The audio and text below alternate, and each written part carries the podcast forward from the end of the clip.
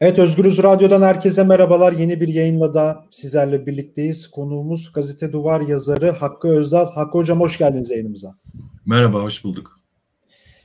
Evet, e, iki konu var aslında gündemde. E, birincisi Cumhurbaşkanı Recep Tayyip Erdoğan %10'luk e, seçim barajını %7'ye indirebileceğini sinyallerini verdi. Bosna Hersek dönüşü sırasında uçakta beraberinde olduğu gazetecilere açıklama yaptı Erdoğan. Şu anda belirgin hale gelen 7, MHP'de 7'ye olumlu bakıyor. Bunun altında bir şey olur mu olmaz mı henüz, henüz önümüze gelmiş değil diye konuştu. Şimdi bu seçim barajının yani büyük bir olasılıkla e, yanlış okumuyorsak büyük bir olasılıkla %7'ye ineceğinin e, en net açıklaması. Şimdi Hakkı Hoca'ya da bunları soracağız. Tabii bu %7'ye indirmek MHP'yi kurtarma operasyonu mu yoksa AKP'yi Erdoğan'ı kurtarma hamlesi mi? Birazdan sorularımızla Hakkı hocamıza soracağız bunları ama şimdi dünün de bomba bir gelişmesi daha vardı.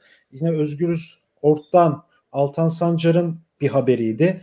Ee, eski ve eski Çevre ve Şehircilik Bakanı Erdoğan Bayraktar 17-25 Aralık soruşturmaları ile ile ilgili dosyamda ne varsa hem tapalar hem teknik takip her şey doğrudur. A'dan Z'ye her şey doğrudur açıklamasını yaptı. Yine dün de bu çok konuşuldu. Acaba bu dönemde böyle bir açıklama manidar mı değil mi? Ne anlama geliyor da bunu da son bölümde Hakkı Özdal'a soracağız. İlk önce şuradan başlayalım. Ee, şimdi Erdoğan seçim barajını %7'ye indirme fikrine sıcak bakıyor.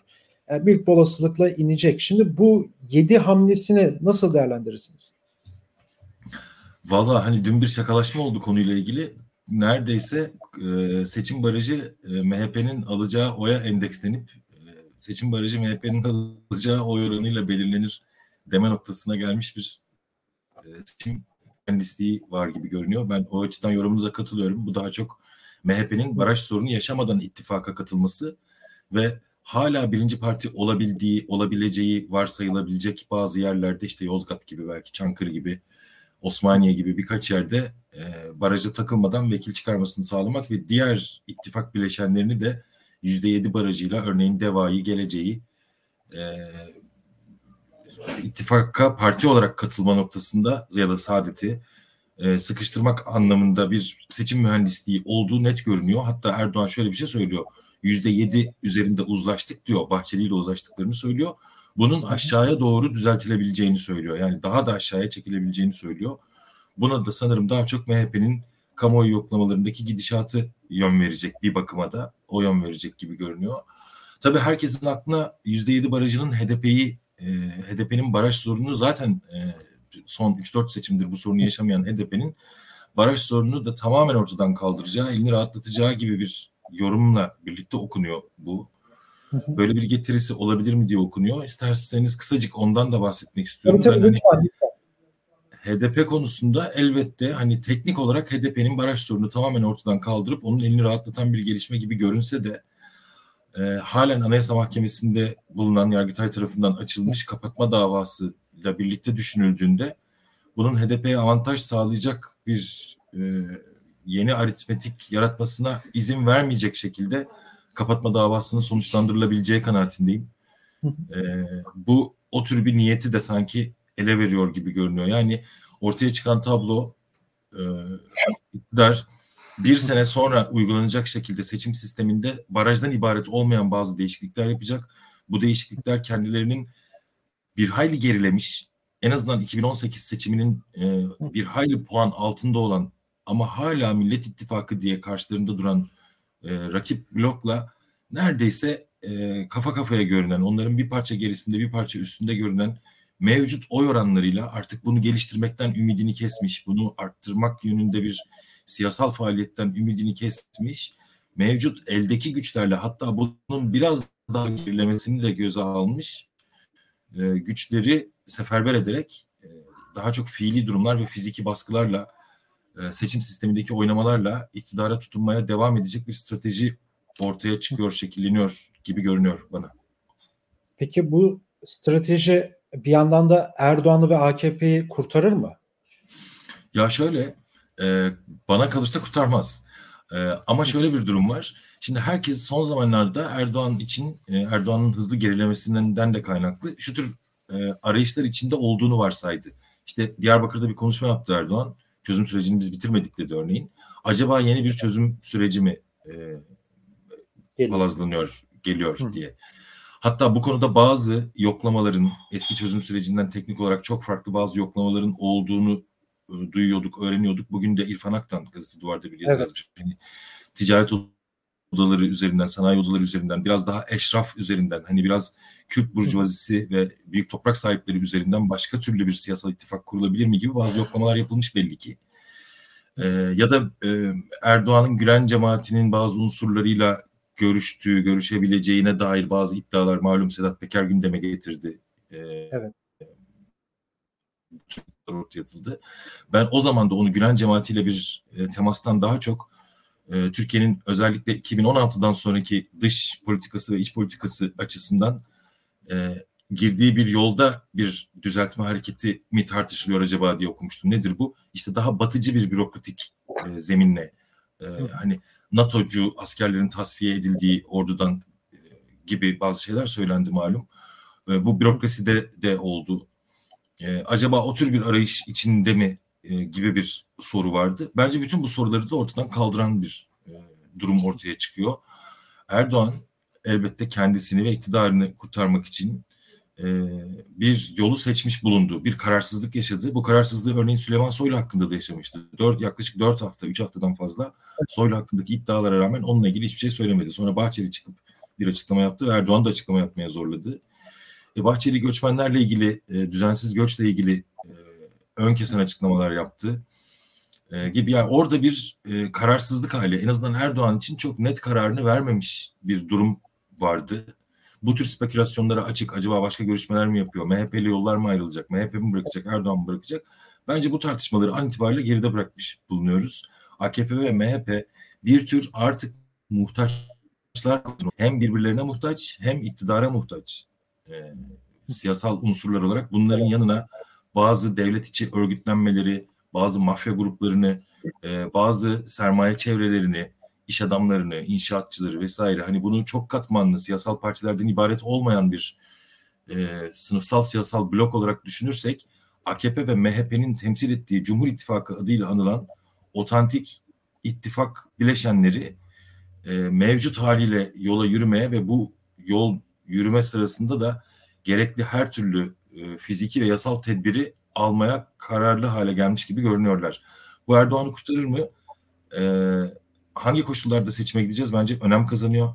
Ee, evet. Çünkü muhalefet başlangıçta sizin söylediğiniz gibi muhalefet seçim yapılacak ve bunlar gidecekler gibi bir beklentiye sahip ana akım muhalefet.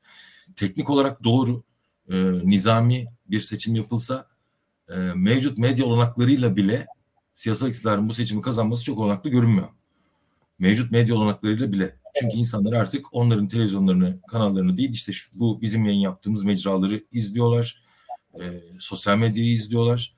E, bu açıdan nizami bir seçimin kazanılması belki çok olanaklı değil ama nizami olmayan bir seçimin birçok yanıyla nizami olmayan bir seçimin hazırlıkları olabilir. Muhalefetin de bu konuda ana istiyorum daha çok. Ya herkesin de bütün muhalefetin bu konuda daha hazırlıklı, daha gerçekçi davranması gereken bir dönemdeyiz diye düşünüyorum. Peki tam bu noktada şimdi bu seçim barajı konusu açıldı.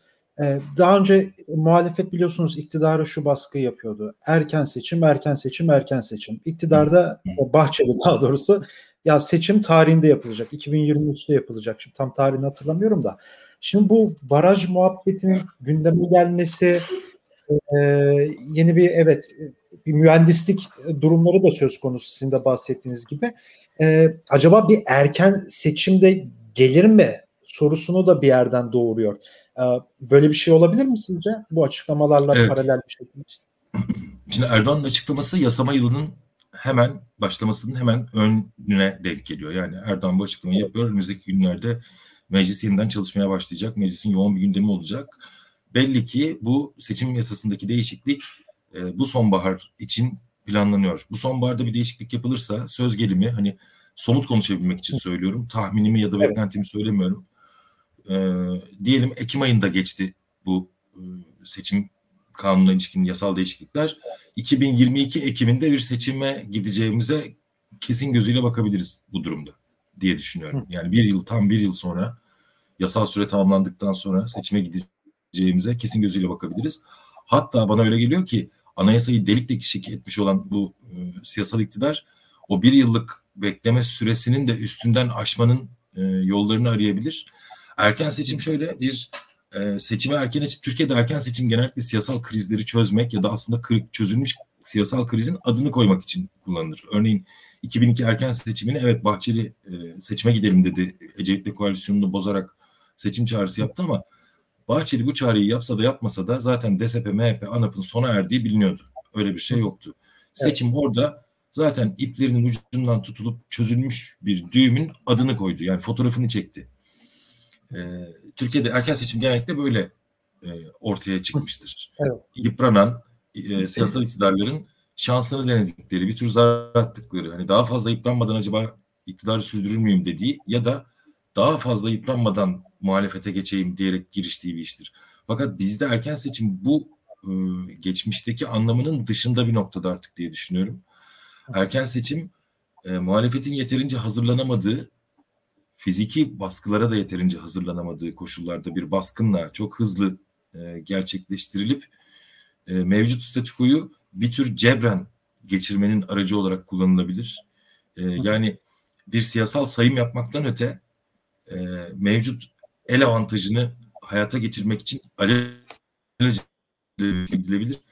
E, benim beklentim bu yönde daha erken yapacakları hem kendi yıpranmalarının daha ileri aşamaya varmadığı hem de muhalefetin toplumun daha doğrusu bütün bir toplumun olası fiziki baskılara karşı henüz kendi savunma araçlarını geliştirmediği koşullarda bir seçimi arayacaklardır diye düşünüyorum. Tam bu noktada şuraya da gelmek istiyorum. Şimdi bu Erdoğan Bayraktar'ın açıklamaları vardı. Onun başında da belirttiğimiz gibi. Aslında bu açıklamalarla işte iktidarın içinde bulunduğu bu siyasi tırnak içerisinde siyasi buhranla da paralel bir şekilde ilerliyor Erdoğan evet. Bayraktar'ın açıklamalarını. Ee, 8 yıl önceki 17-25 Aralık soruşturmasında e, kabul etti Erdoğan Bayraktar. Gerçi o dönem de kabul etmişti. E, ne yaptıysak o dönem işte başbakanı, başbakan Erdoğan'ın bilgisi dahilinde her şeyi yaptık demişti. Şimdi bizden Altan Sancar, Özgür Özel gerçekten çok e, büyük bir işe imza evet. attı şu an. Erdoğan Bayraktar'la konuştu. O bir yani kulis kulis haberde nasıl yapılır bir şekilde göstermiş olduğu bir yerden de de ya o açıklamaları Erdoğan Bayraktar'a sordu. Onun açıklamalarını haberleştirdi. Erdoğan Bayraktar yani o dönem hakkımda ne varsa her şeyi kabul ediyorum. Her şey doğrudur dedi. E, A'dan Z'ye her şey doğrudur dedi. Ya, tersten de bu o dönem olan her şeyin de bir şekilde doğru olduğunu aslında montaj e, olmadığını da bir yerde e, gösteren de bir şey aynı zamanda. Şimdi Erdoğan Bayraktar'ın şu an şu dönem yapmış olduğu açıklamaları e, şey bulabiliyor musunuz abi? Ma- bir manidarlık var mı acaba bu işte yoksa evet de. bilmiyorum tam şey yapamadım ama yani öyle bir döneme denk geldi ki şu an yani harbiden ateşten gömlek giymiş gibi şu an e, o ateş kolunu nereye savrulursa oraya yakacak şekilde bir açıklamalar yaptı. E, bir sorum daha olacak bundan sonra. Bu açıklamaları nasıl değerlendirmek lazım? Tam ya ben de öncelikle meslektaşımız e, sevgili Altan Sancar'ı tebrik etmek istiyorum. Gazetecilik hafızasının ne kadar önemli bir şey olduğunu. Evet. Orada unutulmuş gibi görünen böyle birkaç kat samanın altında kalmış gibi görünen bir kıvılcımın nasıl ortaya çıkarılabileceğini gösterdi. Ben de bu vesileyle tebrik etmek istiyorum. Erdoğan Bayraktar'ın şöyle bir önemi vardı. 2013'te ilk 17-25 Aralık operasyonları yapıldığında NTV canlı yayınında hatta e, sizin haberinizde de evet. hatırladım. E, ilk canlı yayın e, NTV canlı yayın e, en aktif başbakanın elitim. E, eğer ben suçluysam başbakan da suçludur diyerek bir açıklama yapmıştı. Bu aslında onun ilk e, spektaküler çıkışıydı. O yangını bir şekilde evet. söndürdüler. İçlerinde söndürdüler, bastırdılar. Yani Erdoğan orada e, muhtemelen kişisel yakınlığını ve ilişkisini kullanarak e, o krizi sona erdirmişti. Fakat anlıyoruz ki o kriz dondurulmuş aslında ve Erdoğan Bayraktar şahsında Erdoğan Bayraktar şahsındaki bir kesimde Adalet Kalkınma Partisi'ni oluşturan, geçmişten beri gelerek oluşturan bir kolonda o sıkıntı devam etmiş. Şimdi şöyle Erdoğan Bayraktar Altan Sancar'a verdiği demeçte şöyle bir şey de söylüyor örneğin. Ben müteahhitim. E, bina yaparım ama bina satamam gibi bir şey söylüyor. Ben e, o konuşmanın kilit kritik noktalarından bir tanesinin orası olduğunu düşünüyorum. Çünkü Erdoğan Bayraktar bir iş yapma yöntemine modeline e, karşı çıkıyor. Orada şimdi benim hatırlayamadığım orijinal bazı ifadelerle daha önce de gördüğüm, duymadığım bir takım sıfat tamlamalarıyla e, bir kesimi işaret ediyor. E, ve hemen peşi sıra hani ben inşaat yaparım ama inşaat satamam diyor. Orada belli ki kolay para kazanan, devlet ihalelerine giren, devlet ihalelerinden kolay para kazanan ve AKP e, arkeolojisinde aslında olmayan. Çünkü Erdoğan Bayraktar gençliğinden beri, neredeyse ilk gençliğinden beri bu siyasal hareketin içinde en azından hani siyasal İslamcılığın herhangi bir noktasında bir şekilde içinde yer almış. Sonra onun bir bürokratı olmuş. Aslında inançlı bir bürokratı olmuş. Bu harekete, davaya, hala dava diye bir şeyden söz edilebileceği yıllarda davanın içinde olduğunu varsaymış. Fakat daha 17-25 Aralık'ta başlayan bir hayal kırıklığı var. Çünkü örneğin şöyle söylüyor yine sizin haberde. E, benim bana rüşvet ve yolsuzluk diyemediler. E, ama evet. bunu söylediği anda ötekilere rüşvet ve yolsuzluk e, yakıştırmış oluyor. Yani kendisini ayırdığı noktada diğerlerini yani o dönemin bir dönem Dışişleri Bakanlığı yapmış Zafer Çağlayan Zafer Çağlayan'ı İçişleri Bakanı Muammer Güler'i ve e, işte eski Dışişleri Bakanı için Çekoslovakya elçi atadılar. Egemen Bağış, Egemen Bağış. Egemen Bağış'ı. Muhteşem dörtlü. evet, yani bana rüşvet ve yolsuzluk diyemediler ama benim hakkında söyledikleri her şey doğruydu e, derken aslında diğer üçü hakkında söylenenleri de bir tür teyit etmiş oluyor.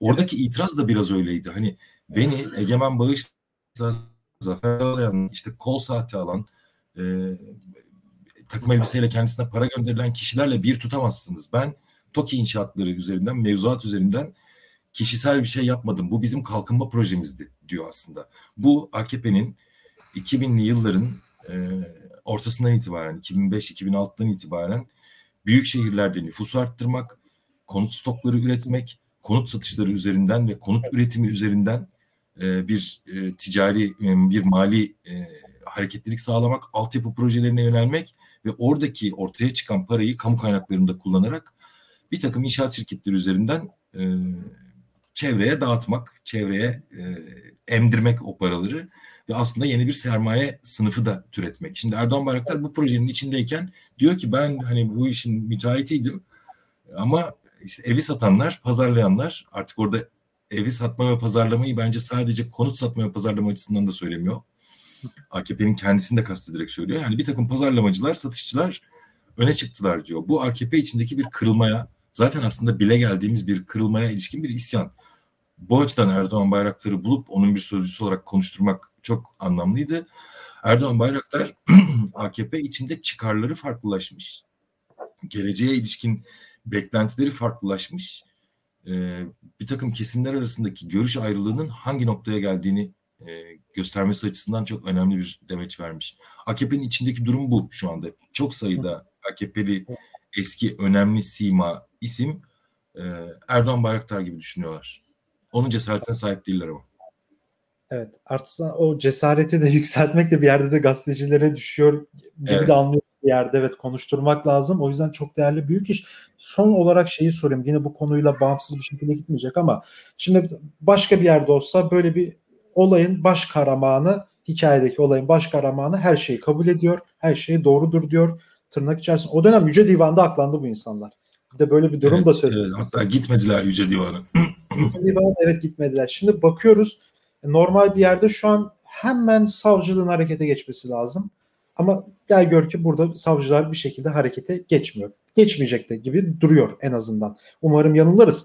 Bu durumda muhalefete sanki görev düşüyor gibime geliyor. Yani şu an e, muhalefet ne yapmalı? Bu bu gündemi yani şöyle mi ele almalı? Yani bu işte FETÖ'nün operasyonuydu gibisinden mi ele almalı? Yok mu saymalı? Yoksa yani olayın kahraman olayı itiraf ederken buradan bir politika üretip e, buradan mı yüklenmeli iktidara? Hı hı. Ya ben... Türkiye tarihinin gelmiş geçmiş en büyük yolsuzluk ve rüşvet durumu bir yerde de yani. Söz konusu olan da bu ya. Öyle diyorlar. Evet. Ee, Türkiye'nin e, Cumhuriyet tarihinin en büyük hani kapsam, hacim, e, ilgili kişiler, evet. soruşturmaya konu olan kişilerin e, pozisyonu açısından e, Cumhuriyet tarihinin en büyük yolsuzluk soruşturmasıydı. E, biraz başka bir kavgaya kurban gitti bu soruşturma. Evet. sonuçlarına vardırılamadı. Fakat ben e, kendi adıma şöyle düşünüyorum. Türkiye toplumu e, bazı uç marjinal örnekleri e, çok çoğaltılarak işte sosyal medyada falan paylaşılan bazı örnekleri saymazsak Türkiye toplumu zaten 17-25 Aralık'ta ortaya çıkan tabloyu o tablodan da bağımsız olarak biliyor. Türkiye'de bu siyasal iktidarın büyük bir yolsuzluk ağı şebekesine sahip olduğu, büyük bir yolsuzluklar silsilesi içinde olduğunu Türkiye toplumu biliyor. Dolayısıyla yolsuzluk soruşturmaları artık hukuki bir konu. E, siyasal bir konu olmaktan çok hukukun konusu. Siyasal bir konu olmaktan çoktan kastım tabii ki siyaset muhalefet bunu kullanmalı elbette. Yani tersi olsa iktidar kullanırdı ki e, hani harıl harıl belediyelerden falan o tür şeyler arıyorlar. E, bunu politik olarak da kullanmalı. Geriye dönük bir hatırlatma yapmalı. Ama konu büyük oranda hukukun e, konusu artık. Yani o dosyaların e, kapatılmış olması e, bir daha açılmayacağı anlamına gelmiyor ya da yenilenmeyeceği anlamına gelmiyor başka savcılar aracılığıyla. Evet. Erdoğan Bayraktar'ın açıklamaları, ifadeleri e, bunun hukuki olanaklarını genişletiyordur diye tahmin ediyorum. Bir hukukçu değilim ama herhangi bir savcının aa bir dakika o dönem isnat edilen bir kişi kapatılan dosyası için benim hakkında yazılan her şey doğruydu diyorsa bu bir itiraf niteliğindedir. E, o halde ortada bir itiraf varsa dosya yeniden açılabilir diye bakabilir. E, ama bizdeki durum e, hukukun tamamen siyasallaştığı bir durum. E, dolayısıyla herhangi bir savcı bir e, büyük cesaret örneği gösterip bunu yapsa bile sonuca varabilir mi mevcut siyasal koşullarda bilmiyorum. Çok da zannetmiyorum. Ama gelecek için siyasal iktidarın olası bir el değiştirdiği durum için Erdoğan Bayraktar'ın açıklamaları e, bu dosyaların hatırlanması, yeniden açılması ve gerçekten hukukun bir çatışmanın, iç çatışmanın değil, bir grupla bir başka grubun siyasetini, iktidarı bölüşmeye çalışan kesimlerin iç çatışmasıyla değil, gerçekten hukukun çerçevesinde kalınarak yeniden açılması e, açısından e, bir başlangıç noktası olabilir Bayraktar'ın konuşması. Evet. Çok teşekkür ederim programa katıldığınız için. Ben teşekkür ederim. Evet, Özgürüz Radyo'daydık bugün. Ee, Cumhurbaşkanı Recep Tayyip Erdoğan'ın Bosna Hersek ziyareti dönüşü gazetecilere yaptığı işte seçim barajı %7'ye düşebilir açıklamasını konuştuk.